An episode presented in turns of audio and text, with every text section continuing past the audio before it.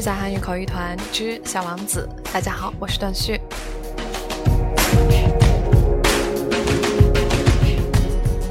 本期节目的音频中英韩三语原文将会同步更新在我的新浪微博、苹果播客以及微信公众号上。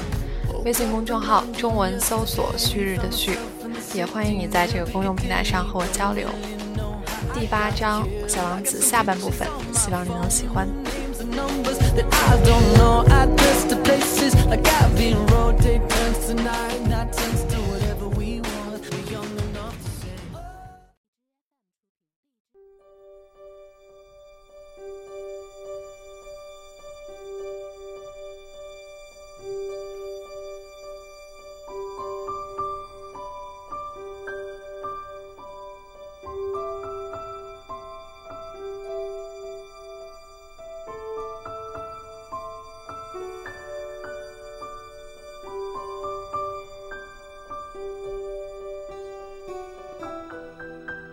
아침 식사 시간이 된 것 같은데 내 생각 좀 해주셨으면 좋겠군요. 꽃은 이내 말을 이었어요. 그러자 어리 왕자는 어쩔 줄 몰라 하며 시원한 물이 담긴 물뿌리개를 찾아다가 꽃의 시중을 들었어요.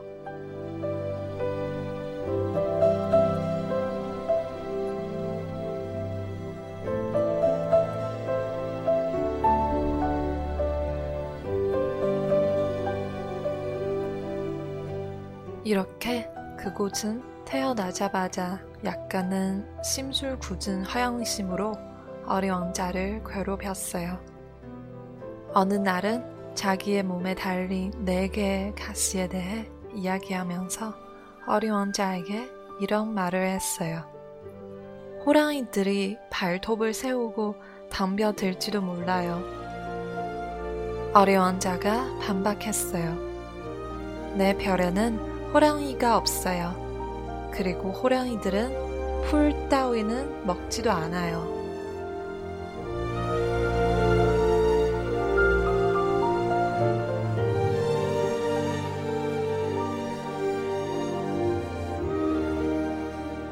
꽃이 부드럽게 대답했어요. 전 풀이 아니에요. 미안해요. 호랑이는 무섭지 않지만 바람은 무서워요. 바람 막이를 갖고 있나요? 바람을 무서워하다니. 식물로서는 참 안 된 일이야. 이곳은 정말 까다롭구나. 하고 어려운 자는 속으로 생각했어요.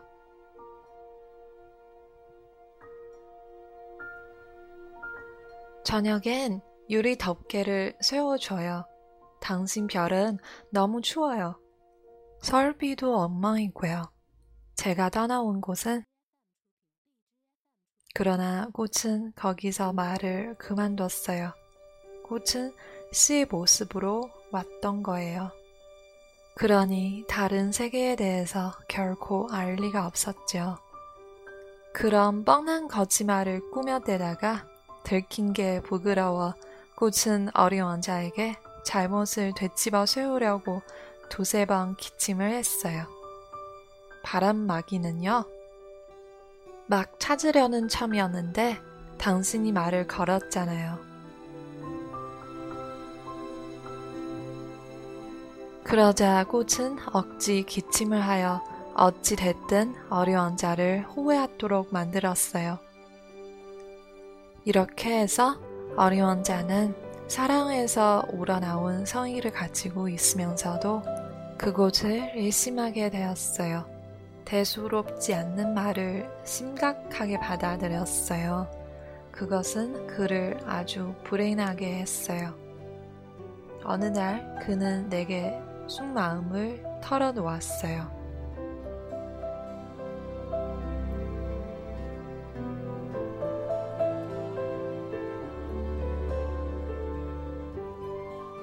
꼭지 말을 듣지 말아야 했어요. 절대로 꽃들의 말을 들어서는 안 돼요. 그냥 바라보고 향기가 맡아야 했어요. 내 꽃은 내 별을 향기롭게 해 주었는데도 나는 그걸 즐길 줄 몰랐던 거예요. 그 발톱 이야기만 해도 그래요. 내가 그렇게 화를 낼 것이 아니라 까엽게 여겼어야 하는 건데.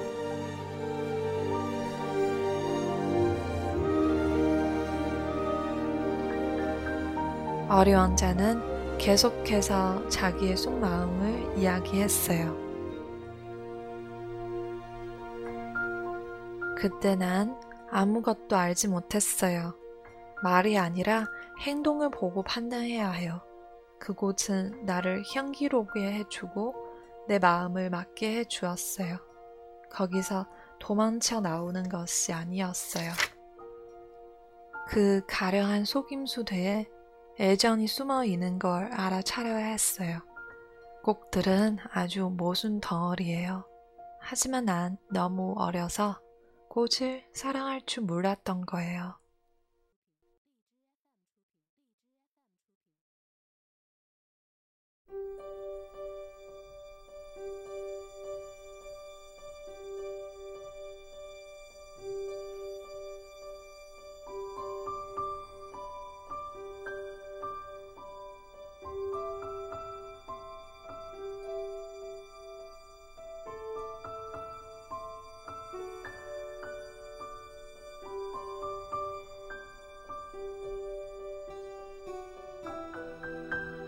I think it is time for breakfast, she added an instant later. If you would have the kindness to think of my needs. And the little prince, completely abashed, went to look for a splunking can of fresh water. So she tended the flower. So she began very quickly to torment him with her vanity, which was, if the truth be known, a little difficult to deal with. One day, for instance, when she was speaking of her four thorns, she said to the little prince, Let the tigers come with their claws. There are no tigers on my planet, the little prince objected. And anyway, tigers do not eat weeds. I am not a weed, the flower replied sweetly. I am not at all afraid of tigers, she went on. But I have horror of drafts. I suppose you wouldn't have a screen for me?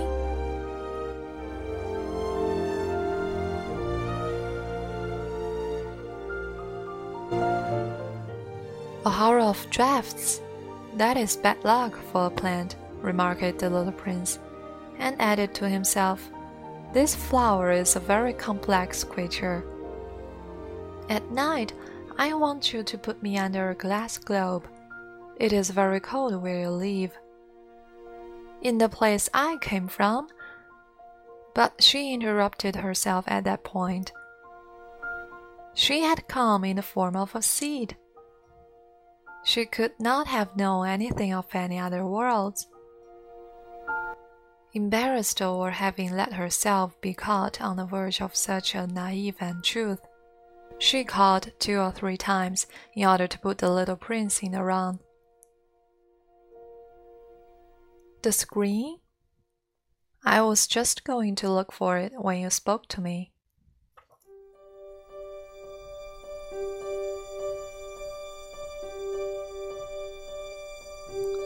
Then she forced her cough a little more so that he should suffer from remorse just the same. So the little prince, in spite of all the good will that was inseparable from his love, had soon come to doubt her. He had taken seriously words which were without importance, and it made him very unhappy. I ought not to listen to her, he confided to me one day. One never ought to listen to the flowers. One should just look at them and breathe their fragrance. Mine perfumed all my planet.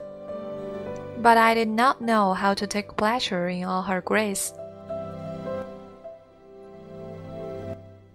This tale of clouds, which disturbed me so much, should only have filled my heart with tenderness and pity. And he continued his confidences. The fact is that I did not know how to understand anything. I ought to have judged by deeds and not by words. She cast her fragrance and her radiance over me. I ought never to have run away from her. I ought to have guessed all the affection that lay behind her poor little stratagems. Flowers are so inconsistent. But I was too young to know how to love her.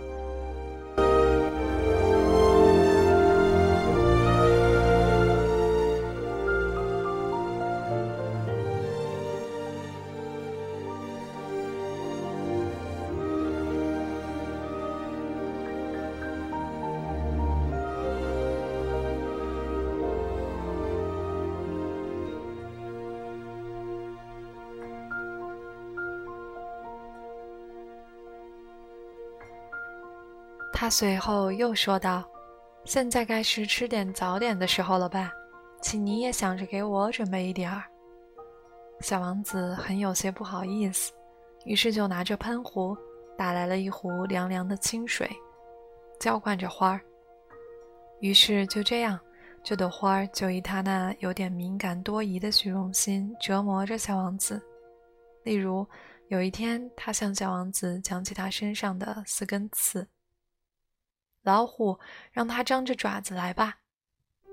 小王子顶了他一句：“在我这个星球上没有老虎，而且老虎是不会吃草的。”花儿轻声说道：“我并不是草。”真对不起，我并不怕什么老虎，可我讨厌穿堂风。你有没有屏风？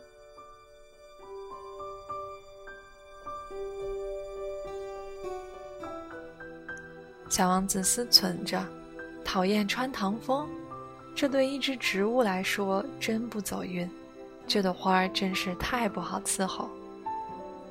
晚上你得把我保护好，你这地方太冷了，在这里住的不好。我原来住的那个地方……但他没有说下去。他来的时候是粒种子，他哪里见过什么别的世界？当他被发现自己是在凑一个如此不太高明的谎话，有点羞怒，咳嗽了两三声。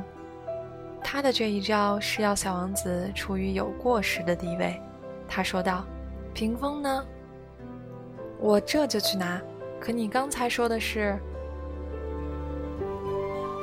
于是花儿放开嗓门咳嗽了几声，依然要使小王子后悔自己的过失。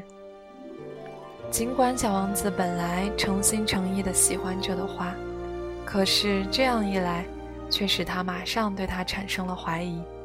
小王子对一些无关紧要的话看得太认真，结果使自己很苦恼。有一天，他告诉我说：“我不该听信他的话，绝不该听信那些花儿的话。看看花，闻闻它就得了。我的那朵花使我的星球芳香四溢。”可我不会享受它。关于老虎爪子的事，本应该使我产生同情，却反而使我恼火。他还告诉我说，我那时什么也不懂，我应该根据他的行为，而不是根据他的话来判断他。他使我的生活芬芳多彩，我真不该离开他跑出来。我本应该猜出，在他那令人怜爱的花招后面所隐藏的温情。